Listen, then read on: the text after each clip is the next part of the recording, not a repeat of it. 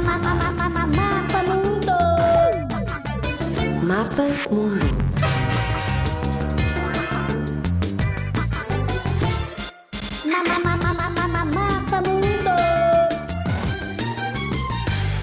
Há uma ilha muito estranha no Haiti, no Mar das Antilhas.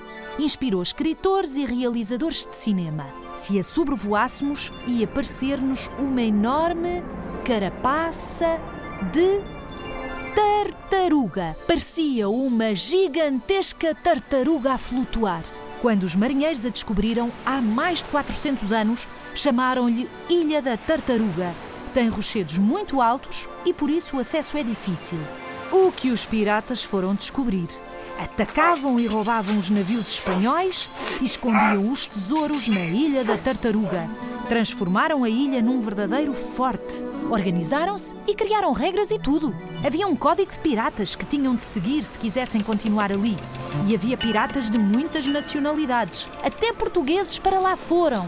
Conta-se também que um dos mais célebres piratas da história viveu na Ilha da Tartaruga. O pirata Barba Negra.